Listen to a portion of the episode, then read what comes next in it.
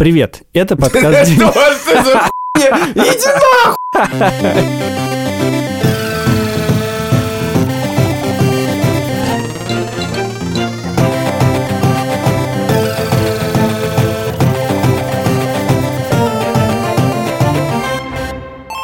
Привет, это подкаст «Деньги пришли». Я его ведущий Саша Поливанов. Я Илья Красильщик, привет. С нами сегодня, как обычно, Альфа-Банк, наш партнер, товарищ соратник, а также студия подкастов «Либо-либо», благодаря которой этот подкаст существует. Да, нам надо сегодня быстро записаться, потому что мне нужно быть дома в 10, потому что в 10 ко мне приедет курьер и заберет у меня дорожку для ходьбы. Ту самую дорожку для ходьбы, Да. которую ты продал? Looks like. Похоже на то. Сегодняшний выпуск будет про ненужные вещи, которые нас окружают, и как от них избавляться, а также откуда они берутся. Впервые в жизни, когда я переехал на свою последнюю квартиру на улице Донская, у меня появилась комната под названием «Гардеробная». Мгм. Очень большая, просторная, вместительная комната, которая тут же превратилась из гардеробной в склад. Там хранятся вещи, и они наслоились друг на друга, поэтому, естественно, когда тебе какая-то вещь нужна, они все найтись не могут. Кроме того, всю гардеробную облюбовала собака как конуру и стаскивает туда все вещи, на которых, кажется, хорошо полежать. Кроме того, когда она срывает детские замки с э, мусорки и выволакивает всю мусорку наружу, то она все вещи, которые ей показались достаточно привлекательными по вкусу и запаху, несет в гардеробную. Считаешь ли ты собаку в своей квартире нужной вещью? Собака – это деструктивный элемент нашей семьи, но очень нужный. Ага. Я вообще-то очень люблю мелкие вещи, которые создают какие-то воспоминания и уют в квартире. Так. Поэтому, когда переезжаю на новую квартиру, то заполняю ее и стараюсь как побольше вещей. Думаю, вот, новая квартира, надо ее заставить какими-то вещами. Мгм. Потом они теряют свое очарование каких-то воспоминаний или чего-то еще и просто хламятся. И из этого хлама я никогда не могу выбраться. Последний раз, когда мы переезжали из квартиры на Павелецкой, где было 39 квадратных метров, мы вынесли какое-то невероятное количество мешков с мусором. Таких черных, обстоятельных больших мешков. Мне кажется, что есть несколько основных каналов появления дома ненужных вещей. Канал номер один называется «Поход в магазин Икея». Поход в магазин Икея всегда генерирует некоторое количество ненужных покупок. Без этого невозможно обойтись. А что значит ненужных? В смысле, необязательных. Не обязательно, потому что они доставляют тебе удовольствие, тем самым Они, приносят могут тебе какой-то... они совершенно не обязательно доставляют тебе удовольствие. Я как сейчас помню, как я купил в Икее, мне ужасно понравился синий ящик на стену. Да, его Он надо был привинтить. супер красивый. Его надо было привинтить, и я никогда этого не сделал. Всё, Более да, того, как только я его купил и принес домой, я думаю, Господи, зачем? Зачем я его купил? Мне он, во-первых, не нужен, во-вторых, он на самом деле совершенно некрасивый, но в момент покупки я думал, что это прекрасная вещь, замечательная находка. Короче, магазин Икея обязательно генерирует это. Вторая вещь, которую я изжил из, из себя, но тем не менее, это поход на, например, на э, ярмарку нон-фикшн. Ты покупаешь книжечки. У меня всегда раньше было оправдание. Я объяснял это Кате, зачем я покупаю книжечки, потому что я где-то вычитал фразу Умберто Эко, что в библиотеке человека... То есть ты- ты не читал книжку Умберто Эко? Умберто Эко я не читал. То не, я читал, но я не- недалеко продвинулся. Э, Это было высказывание Умберто Эко про то, что в библиотеке человека всегда книжек должно быть больше, чем он планирует прочитать. Но я должен сказать, что в моей небольшой библиотеке книжек значительно больше, чем я планировал прочитать. Более того, большинство этих книг, которые я ценю и люблю, я не читал, не планирую, и, в принципе, мне просто нравится их присутствие в моем доме. Я от них забавляюсь. С другой стороны, у меня есть пример квартиры моих родителей, потому что мой дедушка, уже давно покойный, он, значит, в советское время собирал книжки. И большинство из них тоже никто не читал. Ну, потому что, ну, реально, 30-томное собрание сочинений Льва Николаевича Толстого мало кто прочитает, а также любые другие собрания сочинений, которые стоят в родительском доме, а их очень много, и многие из них действительно вызывают вопросы, потому что, например, полное собрание сочинений Жюля Верна, вот уж точно, или Теодора Драйзера, вот уж точно не то, что, в принципе, подходит под высказывание Умберто Эко. Вот книги — это в современном доме, безусловно, ненужная вещь. Следующий способ получить ненужные вещи — и это, как теперь выясняется, карантин. Потому что ты сидишь дома, делать тебе абсолютно нечего, и ты начинаешь обживать собственную квартиру. Ну, про это мы целый выпуск записывали. Поэтому тебе проезжает много ненужных вещей. Например, дорожка для ходьбы. О которой мы скажем чуть-чуть попозже. О которой мы скажем, конечно, чуть похоже. И еще один способ обзавестись ненужными вещами, помимо неинтересного обсуждать, мне кажется, а именно поездка за границу и покупка чего-нибудь прекрасного там, я просто не знаю, что про это сказать. Это, конечно же, подарки. Возникают вопросики к твоей классификации. Так. Во-первых, мне кажется, ты так много внимания уделил книгам, хотя на самом деле это никакая не проблема. Я слабо верю, что ты покупаешь больше там 20-30 книжек э, в год, и они явно занимают не... 20-30 книжек в год! Ты что, я сейчас покупаю максимум одну. Ну, короче, тогда это вообще никакая не проблема. Я говорю, я и поэтому сказал, я изжил эту проблему. Более того, я сильно уменьшил размер своей библиотеки. Ты не упомянул среди своих вот этих вот ненужных вещей одежду. Это я тоже пережил. Например, непарные носки. Вот это проблема. Вот это настоящая Нет, это, проблема. безусловно, огромная У меня проблема. есть ведро с непарными У меня носками. есть пакет с непарными носками. И каждый раз утром ты думаешь, ну, в этот раз я найду их парные. Нет, это, это совершенно фантастическая история. А потому там они всё время я, никак я, не я находятся. придумал, как решить эту проблему. Я покупаю одинаковые носки, но почему-то даже это не помогает. Они все равно немножко разные. Одни короткие, другие длинные. Почему ты не выкинешь их? Как почему? Я надеюсь, что они найдутся. Я точно не выносил второй носок из квартиры. Ну, Такого слушай. не может быть. Ты один раз в чужих ботинках пришел домой. Что же говорить о носках? Я никогда не приходил домой без носков. А, нет, один раз было, когда мы ехали из Риги, и я потерял все и приехал босиком. Я забыл в сугробе ботинки. Я был босиком. Я переходил грани... в декабре, переходил границу Латвии и России в войлочных мокрых тапочках, которые развалились. И это была такая жижа, я, я- было ощущение, ну это просто пленные бегут в тыл. Но это был один случай, а непарных носков у меня десятки. Причем это десятки накопились за- с апреля, как я живу в этой квартире, один. А как ты думаешь, если соединить наши корзины с непарными носками, что произойдет? Кажется, это то, что мы ищем. Трансформируюсь!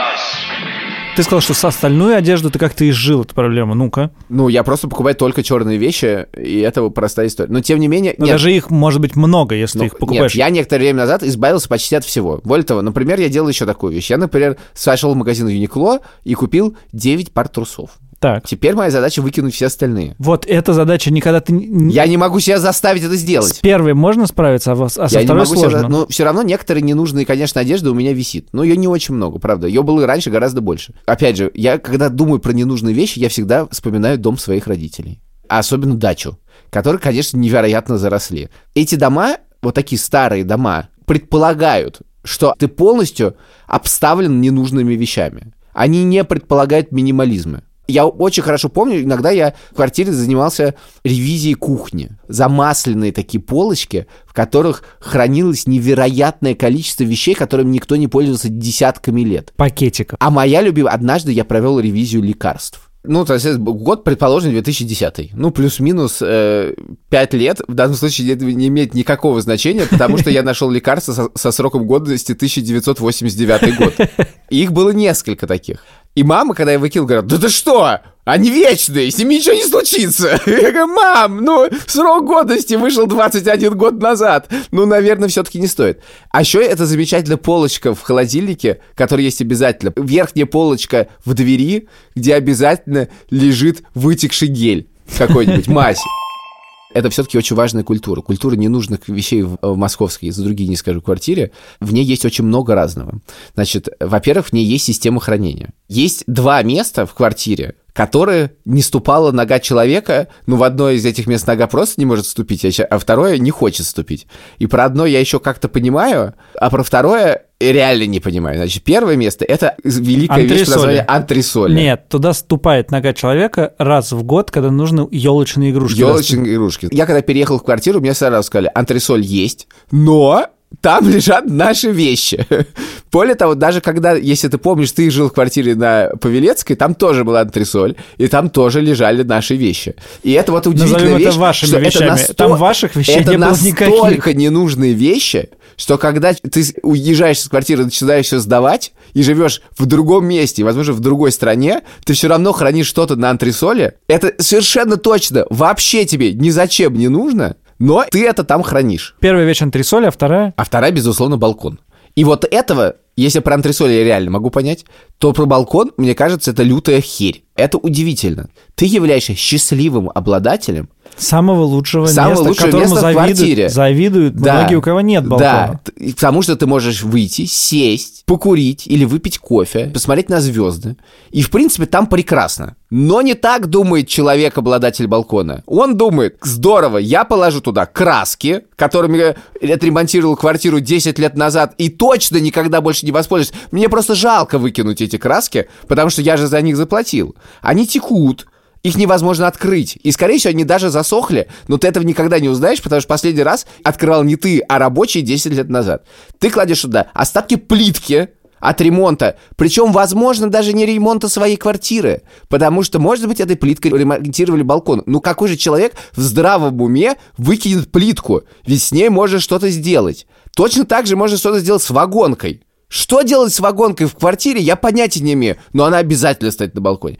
Также на балконе обязательно стоит лестница. Помимо всего прочего, скорее всего, там будет стоять мебель. Она может быть разобранной, потому что она тебе больше не нужна. В результате на этом балконе невозможно находиться. Помимо всего прочего, разумеется, он немножко обрушается, залит бетоном, залит краской от последнего капремонта. Я хожу по городу и смотрю на балконы с улицы, и это очень печальное зрелище. Потому что они все заполнены этим. Но и это не конец. Потому что дальше люди делают совсем удивительную вещь. Сначала они закрывают балкон пластиковыми окнами, что само по себе, мне кажется, сомнительным действием, потому что прелесть балкона заключается в том, что он находится на улице. Самое потрясающее заключается в том, что люди сначала закрывают этот балкон окнами, чтобы он был теплый, а потом кладут туда ровно все то же самое. И этого я реально не могу понять. Спустись со своей табуреточки С ур- балкона. С урбанистической. балкона. Прыг- Я прыгнул с балкона. Я вот пока ты говорил, с тобой полностью соглашался, кивал тебе и у- у- внутренне улыбался, узнавал себя, а потом вспомнил буквально позавчерашний разговор мой с папой.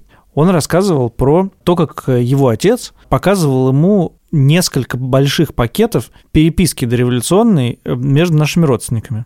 Какая-то совершенно обычная переписка, письма друг другу писали, значит, э, вот. А потом в каком-то 60 каком-то году мой дедушка и папин отец все это сжег. И Мгм. сказал, что это никому не нужно, потому что это э, хлам, который только мешает в этой квартире. И мне в этот момент было обидно. Я подумал, э, какое же неправильное действие совершил Да, мой, мой, я мой прекрасно- дедушка. Да, и это удивительная вещь, потому что люди живут... Я сейчас не осуждаю кого-то и причисляю себя к этому. Люди живут в окружении бесконечного хлама, но почему-то избавляются от самого нужного. Нет, просто у каждого человека свои ценности.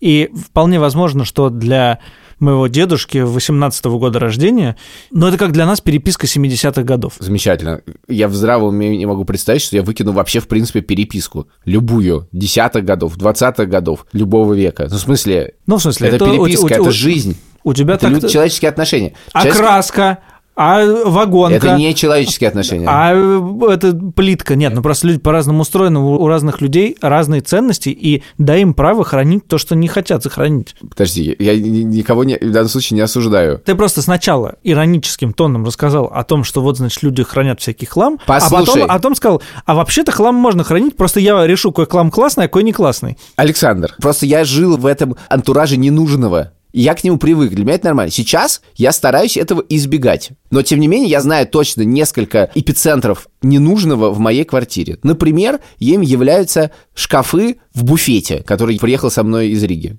Я точно знаю, что все, что там лежит, я не знаю, как с этим быть. Вот, например, с книжками история. Наша собака, когда была молода, совсем молода, она любила грызть. В частности, она очень любила корешки книжек. Поэтому она сгрызла некоторое количество корешков книжек. И я должен сказать, что в тот момент, когда она сгрызла корешки этих книжек, эти книжки потеряли для меня какую-либо ценность. Что говорит о том, что книжка для меня важна не как книжка, а как объект. Она не съела ни одну страницу, их можно все прочитать. Но из-за того, что у них нет корешков, я больше не считаю это чем-то нужным. И я это все Ну, вот, выкинул. кстати, хороший пример про книжки, который не приходил мне в голову.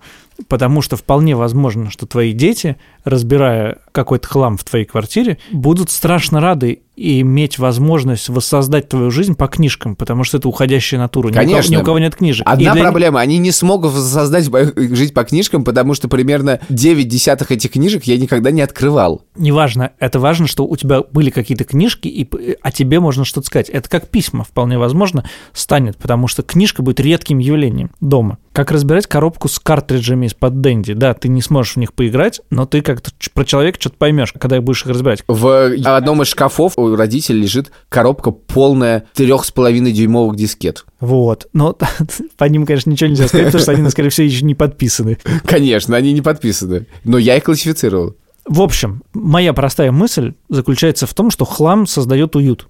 И мы иногда специально захламляем квартиры, потому что нам так комфортнее жить. Ничего страшного в этом нет.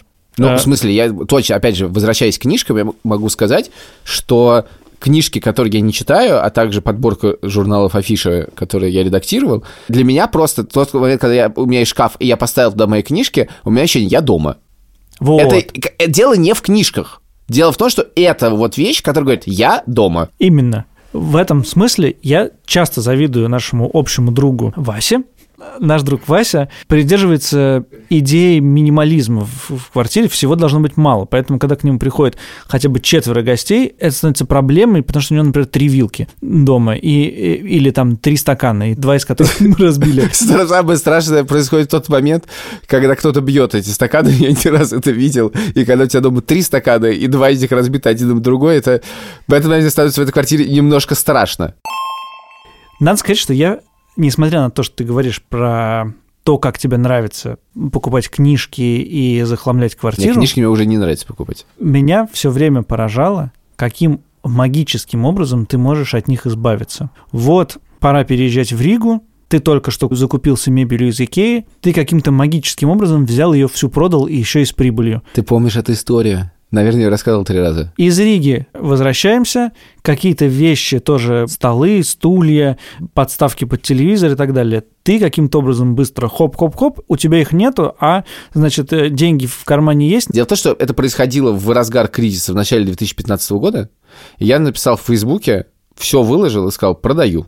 И вся мебель из квартиры ушла примерно за полдня. В Риге было по-другому. В Риге была бесплатная раздача вещей. Мы выложили вещи, которые заполнили всю квартиру, сказали, разбирайте. и вы поставили все-таки чемоданчик, в который можно было И деньги можно было класть. положить денег сколько хочешь. Это была максимально неловкая ситуация, потому что люди приходили и не понимали, что делать. Как бы класть денег, не класть, может быть. У меня ощущение было, что мы в беде, и мы избавляемся от нужных нам вещей. Это были ненужные вещи. Мы от них избавлялись совершенно сознательно. Там было очень много, в частности, книг. Вот, и, ну, что-то мы разобрали, разобрали. Некоторые люди пытались ухватить нужные вещи, потому что они стояли на других подоконниках. Говорили, не-не-не-не-не-не, а там реально были хорошие вещи. Не-не-не-не-не, это не надо трогать. Наша няня ухватила с собой лишние две банки соленых огурцов. Я не очень был этому рад. Это Вот. была нужная вещь. Это была, безусловно, нужная вещь. Я там не, я был готов отдать несколько банок, потому что я их сделал, типа, 15 штук трехлитровых. Но такое количество банок я совершенно не планировал давать. Вот, но тем не менее, да, э- вот это была тоже такая история, когда мы отдавали вещи. Но в реальности, видишь, у меня есть две интенции. Они живут несогласованно друг с другом. У меня есть интенция покупать вещи. Я люблю покупать вещи в квартиру. И в тот момент, когда покупаю, я чувствую настоящую радость, что я ее покупаю. В момент покупки я чувствую эту радость, и пока она лежит в пакете. Но как только я приношу ее домой, в огромном количестве случаев, она Радость исчезает. преобразуется в моем сознании и немедленно превращается в ненужную вещь. И я очень рад от них избавляться. При этом умные люди делают это не так, как мы. Не, ну на самом деле из твоей истории я понял, что надо иметь просто очень большой разветвленный Facebook, и тогда все купят, даже не... Нет, я не могу себя заставить это делать, потому что я прекрасно понимаю, что у меня есть очень много вещей, которые можно в Фейсбуке отдать, на Авито повесить. Но я этого не делаю, я их просто выкидываю. Ну подожди, вот совсем недавно я видел в твоем инстаграме пост о том, что ты потерял AirPods. Не, ну это Потом все-таки... нашел AirPods, и у тебя стало две пары AirPods, и одни ты успешно продал за 50 секунд. Не, ну это, слушай, извини, когда у тебя две пары AirPods, во-первых, ты в принципе не можешь объяснить себе, зачем тебе две пары AirPods. Не, ну подожди, ну под- ну подожди, ну Во-вторых, они подожди. дорогие. Ты все-таки поступил неким образом, который мне даже в голову бы не пришел, потому что я бы, конечно, положил на полочку AirPods и подумал, эти потеряются, буду другие носить. Тем более, зная, что ты потеряешь эти AirPods через месяц, наверное, иметь вторые очень даже выгодно. Ну, я не знаю, нет, навер- просто мне настолько мозолило глаз То, что у меня две пары AirPods, это настолько алогичная, идиотская ситуация, что я решил, что так делать нельзя. Но это редкость, потому что ежа- реально, если бы я провел ревизию своей квартиры, я бы собрал бы очень много вещей и решил бы их продать, потому что мне правда не нужны. И, скорее всего, никогда не понадобятся. Хотя я их мог купить совсем недавно. Например, И тут мы переходим к нашей долгожданной беговой дорожке, да, которую Илья решил продать на Авито. И сделал он это не просто так, а потому что мы договорились до записи, что нам нужно что-то на Авито продать. Вокруг нас есть несколько друзей, у которых проданные счета больше, чем на 100 тысяч рублей, больше, чем на 200 тысяч рублей. И как-то хотелось попасть в эту когорту ушлых людей, которые умеют продавать. Вот, например, один э, наш общий знакомый Вася. Семен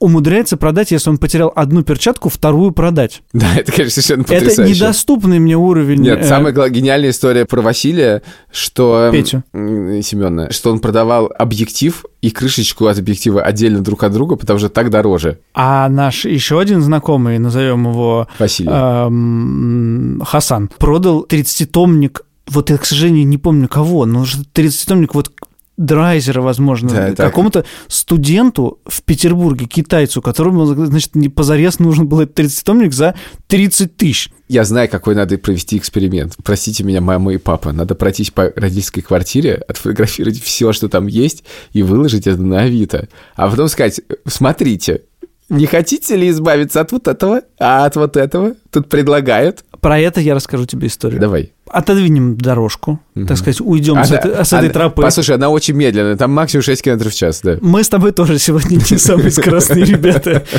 Дело в том, что я тоже взял на себя обязательство что-то продать на Авито.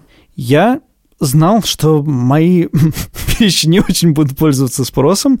В частности, я выложил подшивку журнала «Экономист». Так. И несколько дней не получил ни одной ни а ты одного заплатил комментария. за платное Нет, нет, продвижение? конечно, нет. Не- Я, не конечно же, заплатил. заплатил. Как можно отказаться, когда тебе предлагают? 300 рублей. Ух! Подсвеченная, большая картинка, подробное описание на первой позиции. Я продавал подшивку за полторы тысячи. Если бы я потратил еще 300 рублей на продвижение... Короче, Ладно, мой, мой товар какой-то, какой-то неизвестный человек поставил мне сердечко. Как истинный джентльмен. Нет, нет, он просто понял, что я ничего не продам. Тогда, значит, вторым слотом я выставил на продажу бутсы. Кстати, хорошие бутсы. Удивлен, почему никто не покупает. Так, Тоже нету никаких отзывов. И тут я попал в воскресенье к родителям моей жены. И рассказал им о моей проблеме. Они сказали, о, а продай детское кресло в машину. Вот оно стоит, никому не нужно. Я думаю, о, отличная идея. Сфотографировал кресло, поставил на него цену, и звонок поступил ко мне через 30 секунд после того, как я нажал кнопку «Опубликовать». Мне сказали, вы продаете? Что-то цена очень низкая, я еду.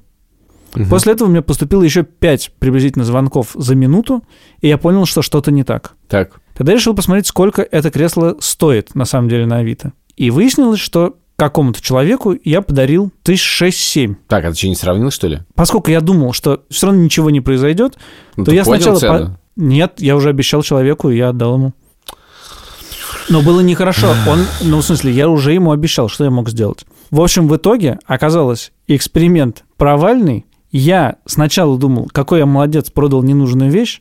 Потом посмотрел, сколько она на самом деле стоила и сколько можно было за нее выручить денег, расстроился и был не в приподнятом настроении. Ну, и тем более, что это не твоя вещь. Особенно учитывая, что это не моя вещь. Так что Понятно. когда ты будешь заходить к родителям, все фотографировать и продавать на Авито, будь аккуратен. Моя ситуация следующая. Беговая дорожка. Я ее купил в разгар коронавируса, и это, конечно, тоже была интересная покупка, мы это обсуждали, но я, когда покупал, я понял, что эта вещь мне, скорее всего, нафиг не нужна. Но я не могу не купить. В смысле, я просто понял, что если я ее не куплю, я не перестану думать об этой чертовой дорожке, а думать я ей не, не- столько не готов. Я купил беговую дорожку за 28 500 рублей. Я на ней проходил, кажется, 5 раз. Прошел суммарно километров, наверное, 40, может быть, 50. Из них 30 я прошел за один раз, после чего неделю болел, потому что свернул себе все. То есть каждый километр обошелся тебе рублей 800. Я не хочу так думать. Но похоже на этого. В общем, Получилось. В общем, С циферками в сошлось. общем, в общем, я решил ее продать, потому что она занимает дикое количество места, мне не нужна. Дети, правда, расстраиваются, потому что они любят по ней ходить, но и ходить они по ней давно не могут, потому что у нее сели батарейки в пульте, а тратить хоть секунду своего времени на замену батареек в пульте я не готов был, даже, даже когда по ней кто-то ходит, мне это бесит. Так как ты определил, за какую цену ее продавать? Я открыл Авито, посмотрел, что это дорожка, но она как бы, у нее есть название, можно посмотреть. Э, Стоит в среднем 23-24 тысячи рублей на Авито. И я решил, конечно же, демпинговать. Потому что кому нужна эта чертова дорожка, я буду продавать дешевле. И Я поставил цену 20 999 рублей. Так, Что случилось сразу же? Ну, во-первых, я сразу же прочитал красную большую надпись «Берегитесь мошенников». Там пункт номер один. Не общайтесь в сторонних чатиках мессенджерах. мессенджерах. После чего один за другим мне стали приходить сообщения в WhatsApp про эту дорожку. Всем людям, которые писали мне в WhatsApp, я говорил, дорожка действительно продается, но давайте перейдем общение обратно в чат на Авито.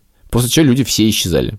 И где-то недельку ничего практически не, не происходило, кроме одной девушки, которая мне написала, сказала, ой, а вы в Яндексе работаете? В общем, пообщались про Яндекс, потому что она работала раньше в Яндексе, мы мило пообщались. Она сказала, в общем, э, про дорожку. Я всем говорю, что дорожка абсолютно новая. Я не знаю, зачем купил, это была безумная трата, и я хочу скорее от нее избавиться. Но она ушла думать. И тут, дня два назад, произошло дикое обострение. Мне стало писать огромное количество народу, которые срочно хотят у меня купить эту дорожку. Продвижение заработало. Я думаю, что заработало не продвижение. Я думаю, что возвращается коронавирус. Коронавирусная И все машина. захотели срочно купить дорожку. Видимо, это товар вроде Сезонный. гречки сезонный, вроде гречки и эм, туалетной бумаги. Вот дорожки для ходьбы тоже, они нужны только в это время, и то ненадолго.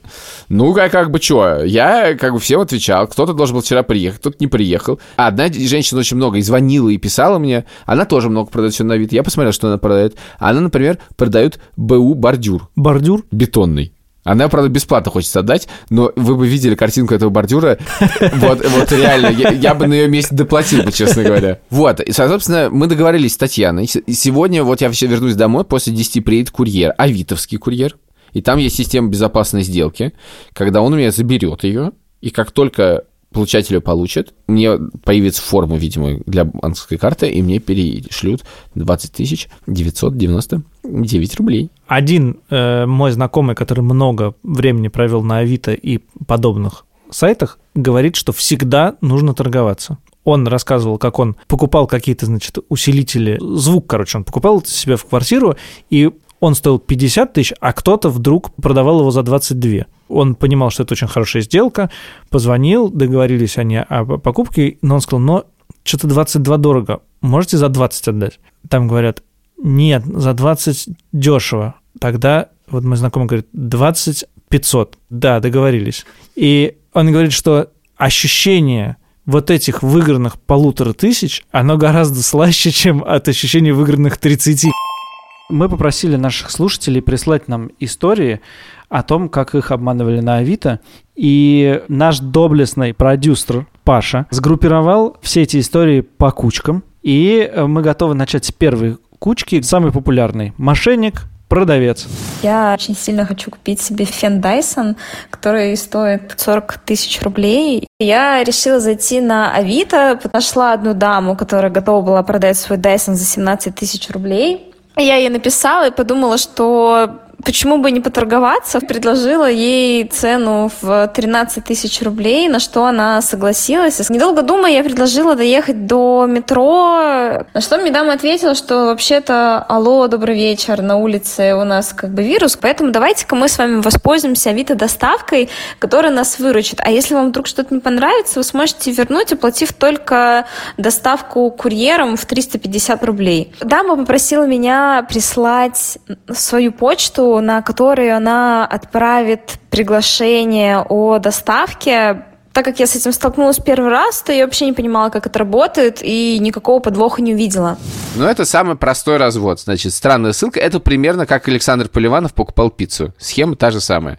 Вам присылают ссылку, сайт подставной, вы туда вводите данные, и все деньги, которые у вас есть на карточке, немедленно улетучиваются. Это первый вариант. Либо бывает чуть более хитрая схема, когда мошенник говорит, а зарегистрируйте Яндекс деньги, присылает от имени Яндекса смс с данными аккаунта, но не того, который он только что пытался зарегистрировать, а мошенника. Жертва думает, что это данные его собственного аккаунта, пересылает туда деньги, хоп, И все. Довольно красивая схема, надо сказать. Деньги ушли не по адресу. Не претендуем на полноту всех схем, когда мошенник продавец, но скажем теперь историю про то, что бывает, когда мошенник покупатель. Есть много разного всякого. Все это так или иначе связано либо с социальным инжинирингом, когда вас убалтывают на что-то, либо с подставными курьерами. Да, но вот одну историю с подставным курьером как раз рассказала не только наша слушательница, но и коллега моя по sports.ru Бетина. Бетина, привет. Бетин продавал PlayStation.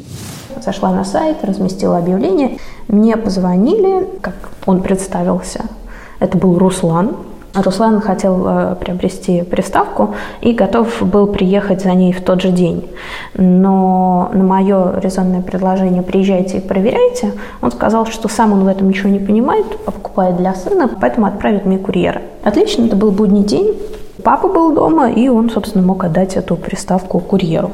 Параллельно мы переписывались с Русланом, и я спро- спросила у него, как, как он собирается оплачивать, на что он сказал, ну, давайте, давайте карточкой. Но какое-то время он пропал, минут на 10-15. Потом написал, получили или нет, на что я ответила нет, потому что никакого перевода мне не приходило.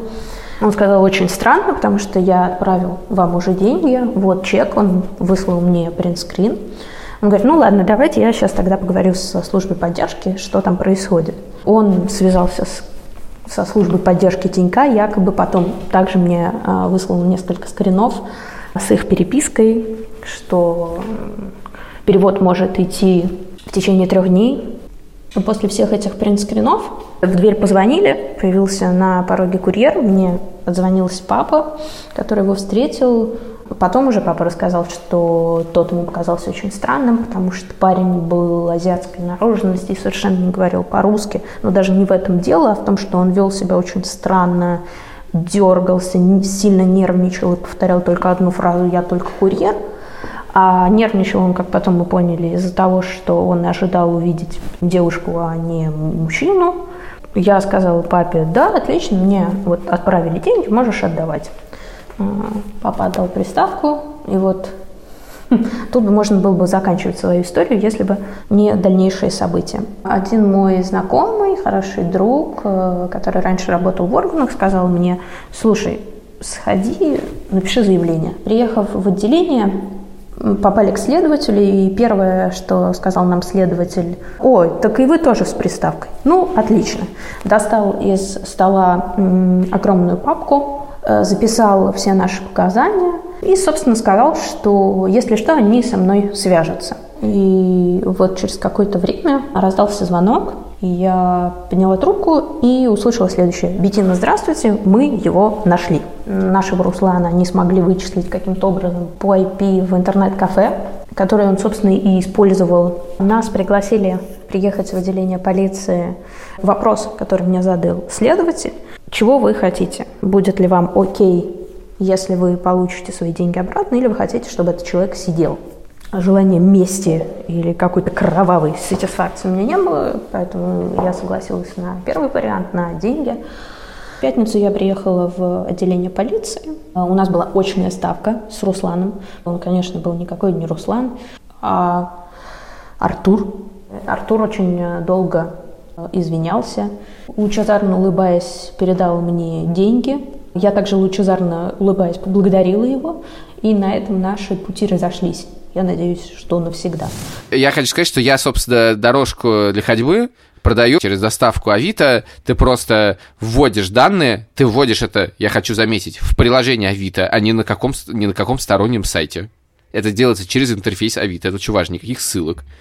И там, собственно, все ты вводишь, и это правда выглядит супер надежно, потому что приезжает курьер, забирает, тебе приходит код, ты говоришь его курьеру, если он совпадает, курьер может забрать заказ. Если он не совпадает, он не может его забрать. После чего, как только посылка приезжает к покупателю, то вам приходят деньги. Поэтому это делается через приложение. Ни на какие... Вообще, с Авито ни в коем случае нельзя уходить, как я понял. Дальше, соответственно, есть много еще другого. Это все очень похоже на, на банковских мошенников. Вас так или иначе пытаются вытянуть данные вашего интернет-банка, вашей карточки, CVC-коды, коды подтверждения, вот это все, и вас заговаривают. И поразительное самое в этом всем, что нам прислали очень много историй. Нам прислал историю человека, который занимался кибербезопасностью, которого развели. Он просто сказал, что после этого ушел из этой профессии.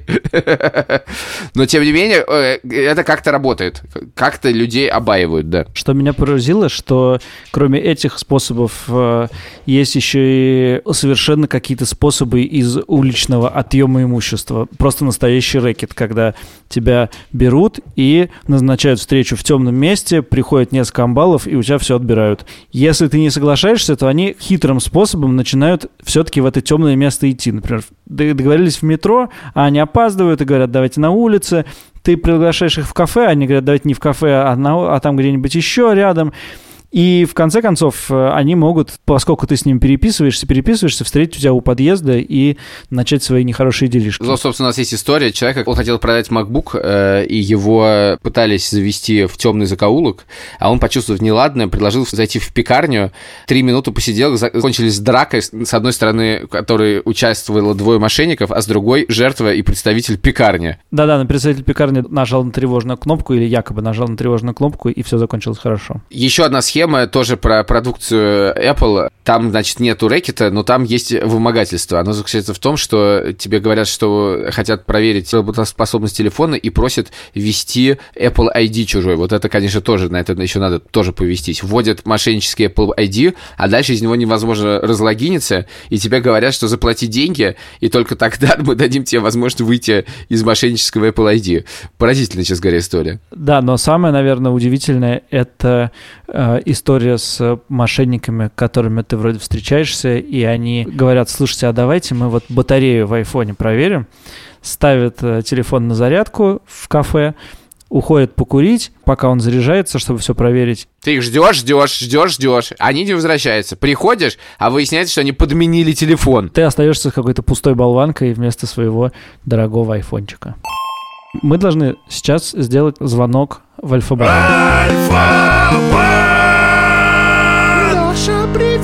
Леша, привет. Привет. Привет. Наверняка что-нибудь за эту неделю, что мы не созванивались, случилось у тебя что-нибудь хорошее. Расскажи. Я вот, кстати, сегодня читал чат, и в том числе там немного про себя прочитал, что мне очень дико приятно. Уточним. Мы завели в нашем телеграм-канале «Деньги пришли» чат. Это называется «Пф». Я тоже думал, а как вот, э, ну, представиться, да, вот, кстати, а чем я занимаюсь в Альфа-банке? И я придумал позиционирование. Так. Я возглавляю наш благотворительный фонд. У нас, э, по-моему, в пятницу как раз стартует классная штука вообще для студентов мы запускаем программу, где мы лучшим российским студентам даем по 300 тысяч рублей. Это похоже на ваш вот этот фишинговый сайт, который вы сделали. Просто введите данные карты на сайте. Просто введите данные карты, да, ваших родственников пароли. Но на самом деле это правда. Ну, короче, хорошая новость. И это тот редкий случай, когда банк, э, ну и вообще компания э, деньги раздает. Я бы так сказал, это тот редкий случай, когда банк дает деньги беспроцентно. Да. Перейдем к основной теме. Расскажи, можно ли по тратам россиян как-то понять, как они избавляются от хлама и часто ли это делают и насколько это распространенная практика? Ой, скажу честно, э, вообще нет. Мы попробовали, вообще это невозможно. Угу. Э, потому что все вот эти расчеты, они происходят с помощью переводов людям, вот э, то, что мы называем P2P, от человека к человеку. И где там просто перевод денег, где там э, продажа вообще непонятно. А вот скажи мне, это ок? С точки зрения государства, так в широком смысле, это вообще неправильно, потому что с этой транзакции не платится налог. Ну, за это, безусловно, не посадят и даже не наругают. Угу. Расскажи, пожалуйста, наверняка компании избавляются от вещей каким-то странным образом. Вы же не можете просто взять, например, и все офисные кресла выкинуть. Вам нужно как-то их утилизировать, или там технику, или что-то еще. Как это происходит? Я пытался узнать, э, а что происходит с нашей старой мебелью, и я, честно говоря, не узнал. Но я расскажу вам историю, которая произошла на этой неделе. Мы, значит, отремонтировали еще один вот этаж и сделали классный офис. Работали дизайнеры, сделали супер классное помещение. И я иду мимо и вижу, что люди вот эту всю классную мебель новую выкинули, куда-то убрали в open space, в угол, и внесли туда вот это старое какое-то барахло, какие-то полированные столы, какие-то облезлые кресла. Я не знаю почему. Потому что им кажется, что это красиво и правильно.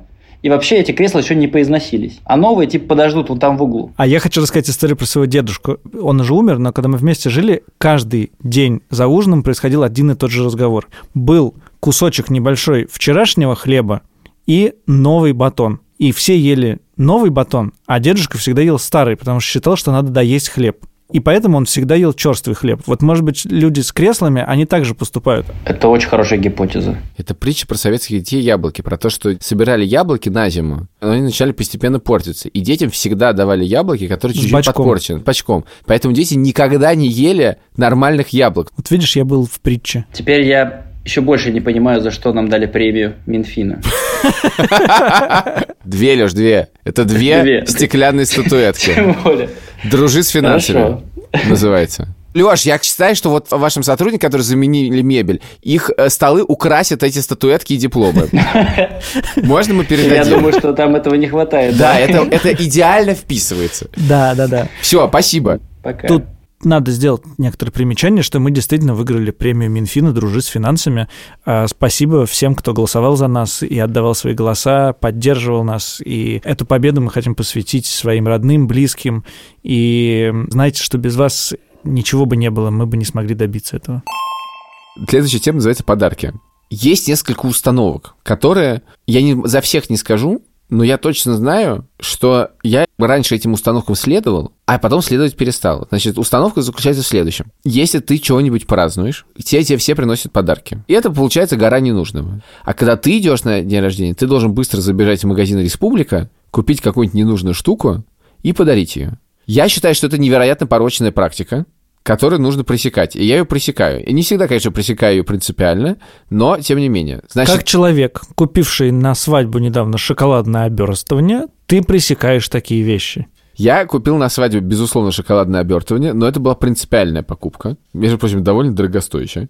И это точно невозможно назвать ненужной вещью, потому что подарок, он не хранится. Дальше. мне- Я пришел к теме следующей. Во-первых, я не праздновал хрен знает сколько лет дней рождения, поэтому ничего не дарят практически. Во-вторых, я, когда прихожу на день рождения, я почти всегда прихожу без подарка. Очень удобная схема. Но если я прихожу с подарком, я должен точно понимать, что это реально классный подарок. И в ней должен быть смысл, и я понимаю, что эта вещь, и человек реально будет пользоваться или ей будет радоваться. Я не говорю о том, что правильно приходить без подарка. Это я не могу идею защищать, она довольно козлиная. Вот. Хотя многие ко мне приходили, Вася, без подарков, и я их помню поименно. Но тем не менее. Да, но тем не менее, я действительно часто это делаю. Но Послушай, идея а вот формальных а вот подарков тебе- это строго зло. А вот тебе э, так задачка, которая разбивает твою стройную теорию. Так. А, некоторые наши слушатели и многие читатели моего Фейсбука знают, что я неравнодушен к троллейбусам. Мне нравится этот вид э, транспорта. И Поздравляю, их больше нет. в Москве их больше нет, и рабочие Ты хочешь, чтобы подарил тебе троллейбус? разбирали троллейбусные линии. И моя знакомая подошла к ним и спросила, можно ли ей кусочек отрезать э, в подарок. Так. И ей отрезали кусок, э, значит, этого провода, по которому... Так. И она его мне подарила. Классный подарок. Это абсолютно ненужная вещь, но очень классный Но подарок. это очень классный подарок. Нет, это другая история, что бывают нужные ненужные вещи и ненужные ненужные вещи. Если занимать максималистскую позицию, то практически все вещи, которые находятся у тебя дома, они не нужны. В принципе, тебе дома нужна кровать, стол, стул, компьютер, ну, как бы холодильник, возможно, да и даже без него можно иногда обойтись. Короче говоря, большинство вещей действительно, ну, без них можно обойтись. Цветы – ненужная вещь, например, дома. И- но, тем не менее, она Ты нужна. потерял одного слушателя подкаста. У меня тоже много цветов, Танька, прости меня, пожалуйста, Вась. Но, тем не менее, не знаю, у меня есть какой-то черепок, который я нашел, когда ездил в 10 классе на раскопке. И этот черепок мне очень важен. Да, это супер ненужная вещь. Но мне она цена. Поэтому действительно есть какие-то символически важные вещи, у них есть смысл. Для тебя в них есть смысл. Если смысл есть, то это нужная и ненужная вещь. Она вызывает тебе эмоцию, это нужная и ненужная вещь. Да. Просто бывает очень много вещей, которые ничего не значат. А вот, например, я однажды нашел книжку за авторством Катиного дедушки. Вышла она, кажется, в 1900 каком-то типа 41 году. Это была маленькая брошюрка, ну, не, не в твердой обложке, а такая маленькая книжечка, совершенно желтая, потертая, под названием «Эшелоны. Стихи». И эту книжку, она была подарена моей бабушке, и там была дарственная написана. И как бы ничего не связывало эти две семьи после этого никогда. И вот ты думаешь, вот такая вот вещь, она как бы вроде ненужная, а потом кажется невероятно нужной. Слушай, ну семейная история не ненужная вещь. Я считаю, что все, что про людей нужное. Это хорошая мысль. Слушайте нас везде, где хотите слушать, э, ставьте на оценки везде, где хотите ставить, пишите нам письма только на деньги собака Впрочем, вы никогда это не делаете, мы скоро перестанем это говорить. Мы все читаем, не всегда отвечаем. э, Подожди, ничего же не пишут. Я, мы отзывы читаем. Отзывы читаем. Ладно, спасибо вам большое, дорогие друзья. Пойду продам дорожку.